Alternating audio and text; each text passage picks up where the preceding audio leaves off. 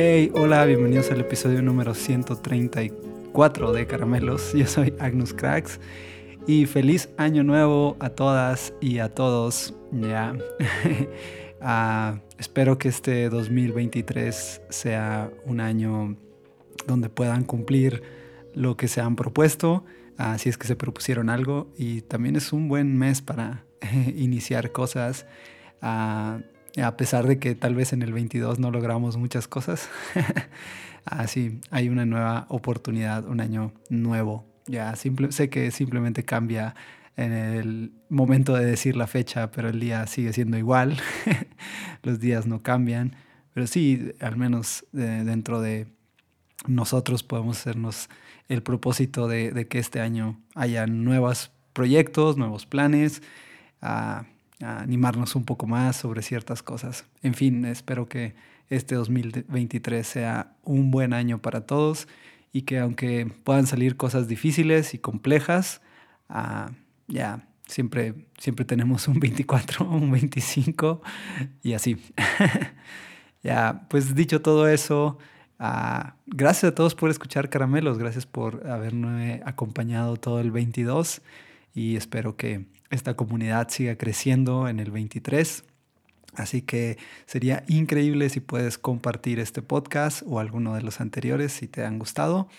Ah, y también puedas escribirme en Twitter o en Instagram. Estoy como arroba agnuscracks. También me encantaría abrir diálogo con todos ustedes. Los últimos días del año estaba haciendo una carrera maratónica por acabar de leer más libros. Y eso porque Ah, tenía un poco más de tiempo, sí, en general, pero también estaba un poco, ah, no sé, quería acabar mi reto de leer 40 ah, libros en el, en el año, pero al final no lo logré.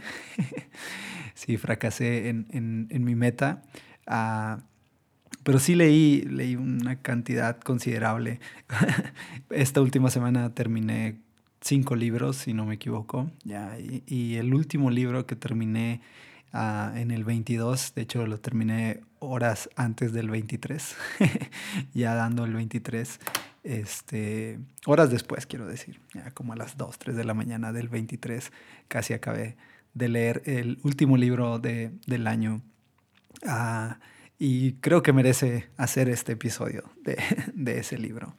Así que vamos pues al lío de esta semana. Y el libro se llama Descubrirme en Qatar. Lo compré por ahí a finales de noviembre en mi librería favorita en la Ciudad de México. Ya lo, encontré y pues ya saben, estaba la onda esta del mundial. Eh, y como que lo pusieron así en la mera entrada. me gustó mucho la portada del libro. Ah, estaba el mundial en todo su apogeo y dije, bueno, creo que puedo, puedo comprar este libro y saber uh, de qué, de qué trata. Y no me di cuenta cuando lo compré, pero traía un, estaba eh, forrado pues y tenía un sticker que decía copia autografiada por el autor. Y me di cuenta hasta que lo estaba por leer y fue que lo abrí y me di cuenta que tenía ese, ese sello de que estaba autografiada. Y lo primero que pensé cuando vi eso fue como, ah, pues obvio, los hacen en serie o no sé, y le ponen ahí la firma y todo. Pero mi sorpresa fue que cuando lo abrí, sí está escrito con pluma, o sea, sí, sí se tomó el tiempo la autora. Ah, ahora les digo quién es, pero de escribirlo y la dedicatoria que puso fue Buen viaje al Qatar profundo, te desea Carla Pascual. Ya, Carla Pascual es la autora de este libro. Ah, y lo firmó en el noviembre 22, o sea, recién estaba ah, firmada mi copia. y si les soy honesto con esto, se, siente, ah, no sé, fue una sensación padre darme cuenta que se tomó el tiempo esta autora de, firmar eh, estas, estas copias. Ahora, no sé, tal vez todas están firmadas, ah, pero no sé, fue especial leer su puño y letra ah, este, en, en las hojas de mi libro y ya, espero que, no sé, se me hizo muy valioso. No sé, no, no monetariamente, pero se me hizo muy valioso tener este libro en mis manos y saber que la autora dedicó bastante tiempo de seguro, si fueron muchas copias las que firmó, en, en darse el tiempo de ah, ya firmarlo. Quiero leer algo del, desde que lo tomé, el, el prólogo está muy bueno, o sea, no sé, me, me llamó mucho la atención y creo que les he platicado mi fascinación o mi, ah, no sé, mi, mi, atracción por la cultura árabe musulmana. Ya, y pues de eso el libro va a, ahondar en ese tema de manera profunda.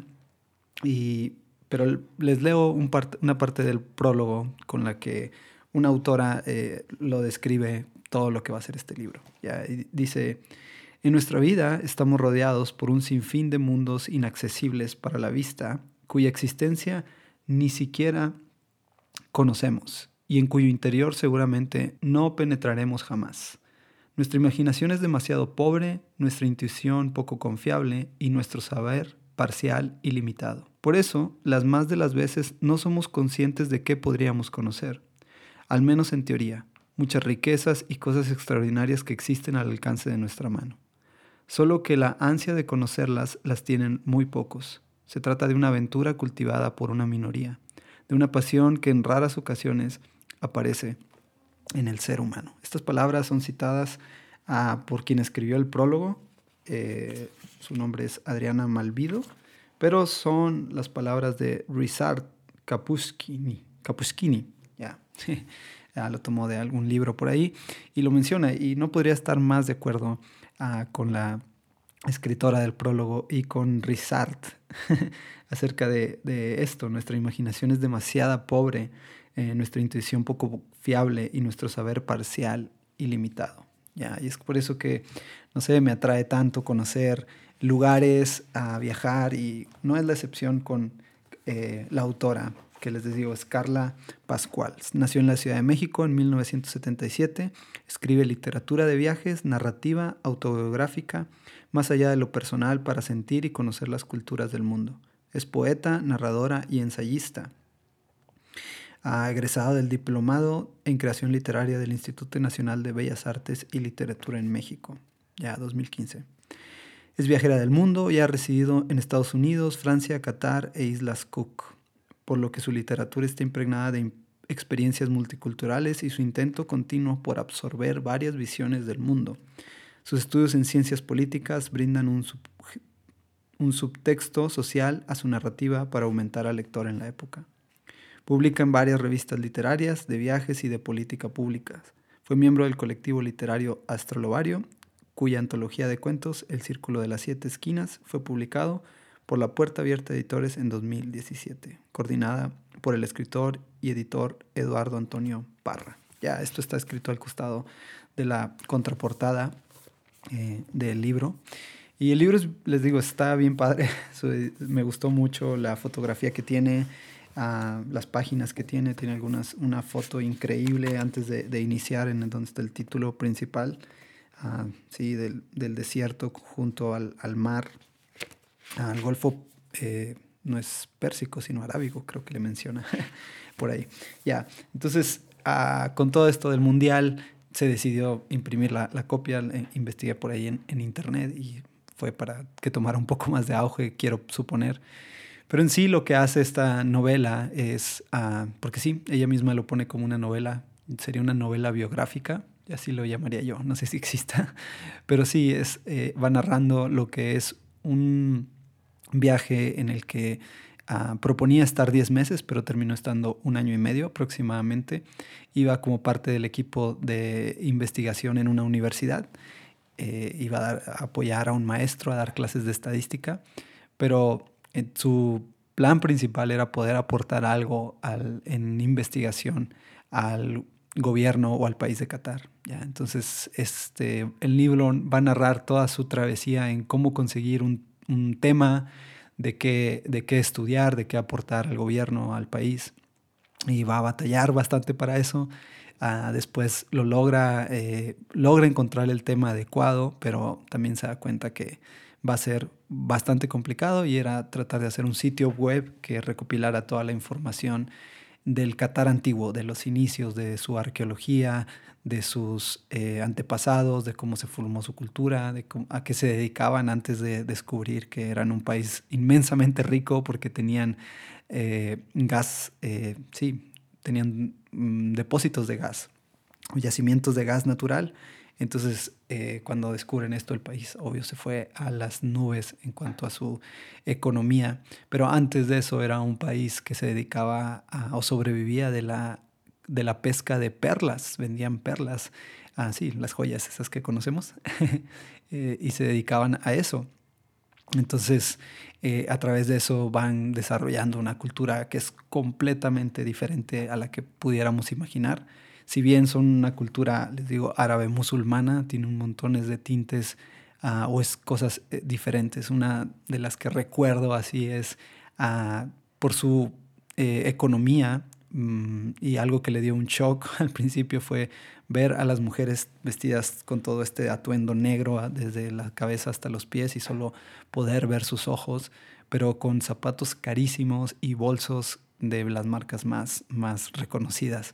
Ya, y porque eh, ver mujeres y hombres manejando coches mm, de los más lujosos eh, que existen por todo Qatar, porque hay mucho dinero por allá. ¿ya? Entonces todo esto ha desarrollado a dos tipos de, culturas dentro, o subculturas dentro del pueblo de Qatar.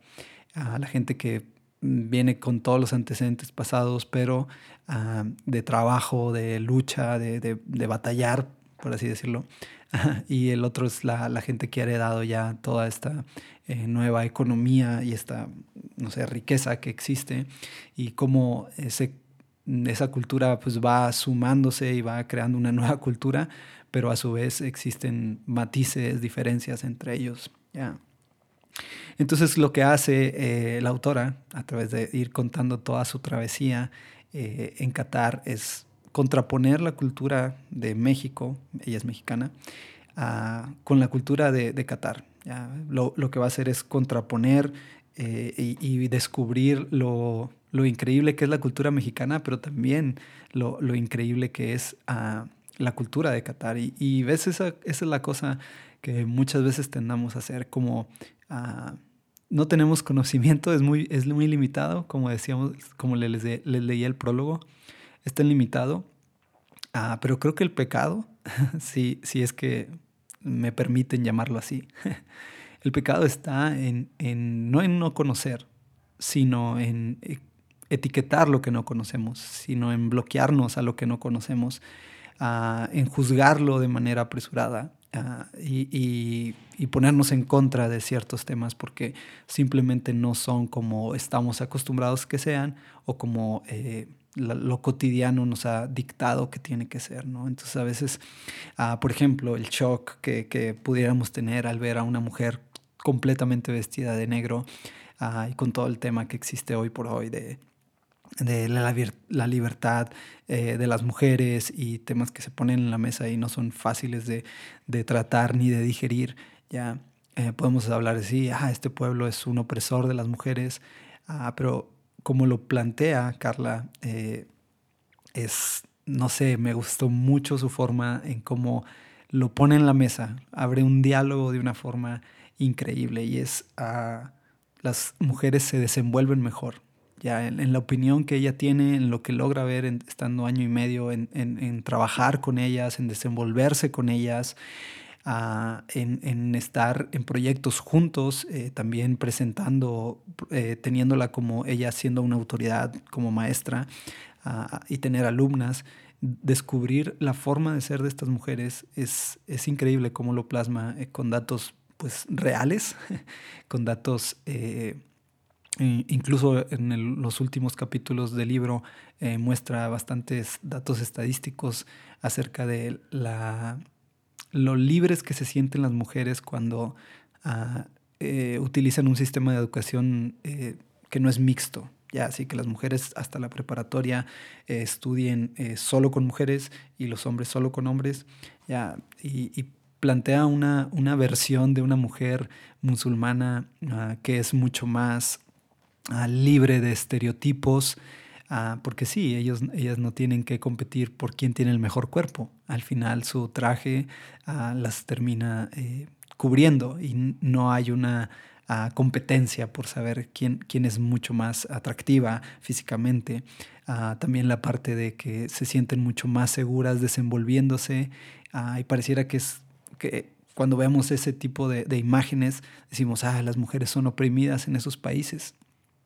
Pero lo que propone la autora es ah, dejar, eh, no sé, de lado ese juicio, eso duro que podemos eh, criticar cuando vemos algo que no entendemos.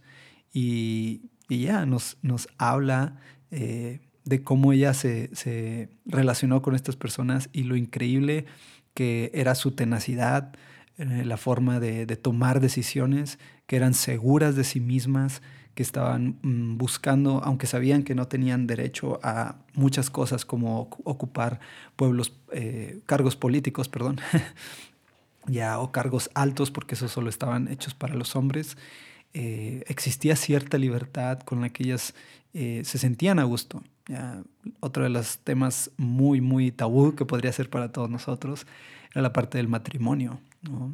cómo las familias arreglan los matrimonios y al parecer eh, las mujeres eh, árabes musulmanas de Qatar eh, estaban contentas con esta decisión porque cuando no entendemos algo y no conocemos, pensamos, les digo, tendemos a emitir un juicio rápido.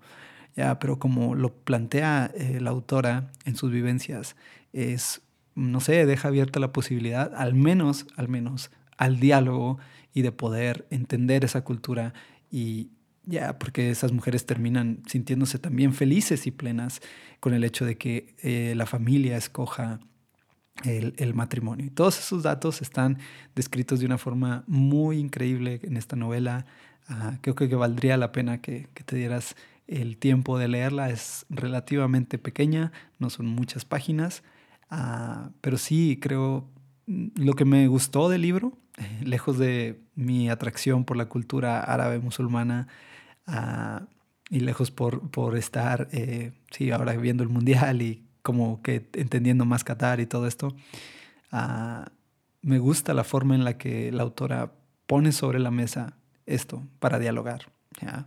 Al menos es una postura para dialogar, que nos permite no ser ensimismados en, en nuestra forma de ver las cosas, ah, en que así tiene que ser, porque siempre ha sido así, porque me han enseñado así, porque es lo que mi cultura dice y todos los demás están mal. Y entonces emitimos juicios a partir de esa cosmovisión que tenemos, a partir de esa realidad que tenemos. Así que ya, este es el libro que leí antes de terminar el año y espero que pueda completar ahora sí mi reto el siguiente uh, 2023, este 2023, perdón, alcanzar a leer todos los libros que, que, que, me propongo. Ya al menos tengo una lista interminables de libros que he comprado y que no he podido uh, terminar, pero sí, ya, mi, mi, invitación en, en este inicio de año y descubriendo Cartar junto a la autora de Carla, junto a la autora Carla Pascual, es, uh, quiero animarte a que mm, este 23, ya Dejemos de lado un poco el ver las cosas como todos nos han dicho que se tienen que ver. Y, podamos entender y, eh, diferentes posturas, formas de ver la vida de otras culturas, de otras ah, personas. Seamos tolerantes. Creo que lo he dicho todo el 22 como unas N cantidad de veces, ya ni sé cuántas, ah, que seamos tolerantes. Pero de nuevo, creo que este 23 pudiéramos hacer ese esfuerzo este año podíamos hacer ese esfuerzo de ah, abrirnos mucho más al diálogo, de entender otras posturas, otras ideologías, otras formas de, de pensar, eh, como lo hace la autora, así como ella contrapone esa cultura eh, de Qatar y descubre cuánta riqueza hay en la cultura mexicana. Y creo que también ese es, es un punto que a veces dejamos pasar por alto que cuando conocemos otras formas de ver la vida, al menos podemos aprovechar o ser agradecidos con la que tenemos. Entonces, creo que el problema más grande es simplemente cerrarse y decir, no, así tiene que ser, no hay de otra. Ah, cuando nos cerramos y no estamos abiertos al diálogo, ah, y cuando digo diálogo, hablo de algo mucho más interno, diálogo de, de preguntarnos, de, de cuestionarnos, de atrevernos a hacer las preguntas que se tienen que hacer. Ya, ¿Qué opino de este tema? ¿Por qué opino eso de ese tema? Ah, ¿Qué opino de, esto que siento? ¿Por qué lo opino? Ya. y, ser honestos en ese diálogo con nosotros y decir, ya, está bien, creo esto porque eh, alguien más me lo dijo y estoy bien con eso, estoy a gusto con eso, es, válido 100%, pero lo que creo que mm, estamos perdiendo al no dialogar con nosotros mismos es ah, ya esa, esa capacidad de, de, contraponer otros puntos, otras perspectivas que van a traer a lo mejor, uh, sí, un cambio, pero en otras veces van a realzar lo que ya creemos y le van a dar un, tono mucho más uh, real a nuestra vida. Ya, al menos vamos a ser honestos con nosotros y decir, creo esto porque alguien más me lo dijo y estoy bien con eso. Ya, a diferencia de, creo esto porque así tiene que ser y ya, y no quiero preguntarme más, pasemos a otro tema. Al tema de ignorar todo lo que demás pasa porque todos están mal. Ah, pero lo que yo hago, lo que como se me ha dicho, así tiene que ser. Y si no haces así, ah, entonces vas a fracasar en tu vida. Entonces, esa es mi invitación en el 23, que podamos abrir un diálogo interno con nosotros, así como la autora lo hace, conociendo una cultura diferente, trayéndolo sobre la mesa, primero sobre la mesa personal, interna, ya, y después ser capaces también de abrir el diálogo con los demás, abrir un diálogo y poner en la mesa temas a lo mejor que mm, no nos hacen sentir tan a gusto, ya, pero que a veces son necesarios hablarlos. Así que este 2023 mi deseo es que ya todos tus planes y metas se cumplan. Una de las palabras que aprendió la autora con este libro es Inshallah. Inshallah, que significa Dios quiera. o en nuestro español, ojalá. Ya, de ahí viene esa eh, palabra ojalá, viene de Inshallah, que significa Dios quiera. Ya, y lo aprende de una forma en la que, ah, no sé, los, los catarines, sí, creo que así se dice, ah, lo utilizan para todo. Siempre terminan una frase o te desean algo diciendo Inshallah. así que este 2023. Espero que todo lo que te planees, todos tus metas, planes, sueños, ya estén en manos de Dios y inshallah. ya. De nuevo que este 2023 sea un increíble año para ti. Ah, todos los planes y deseos, por más cliché que suene, puedas lograrlos y cumplirlos. Y si no puedes, de nuevo, siempre tenemos el 24, el 25, hasta que hasta que nuestros días terminen. Espero que te guste. Nos vemos la próxima semana. Bendiciones.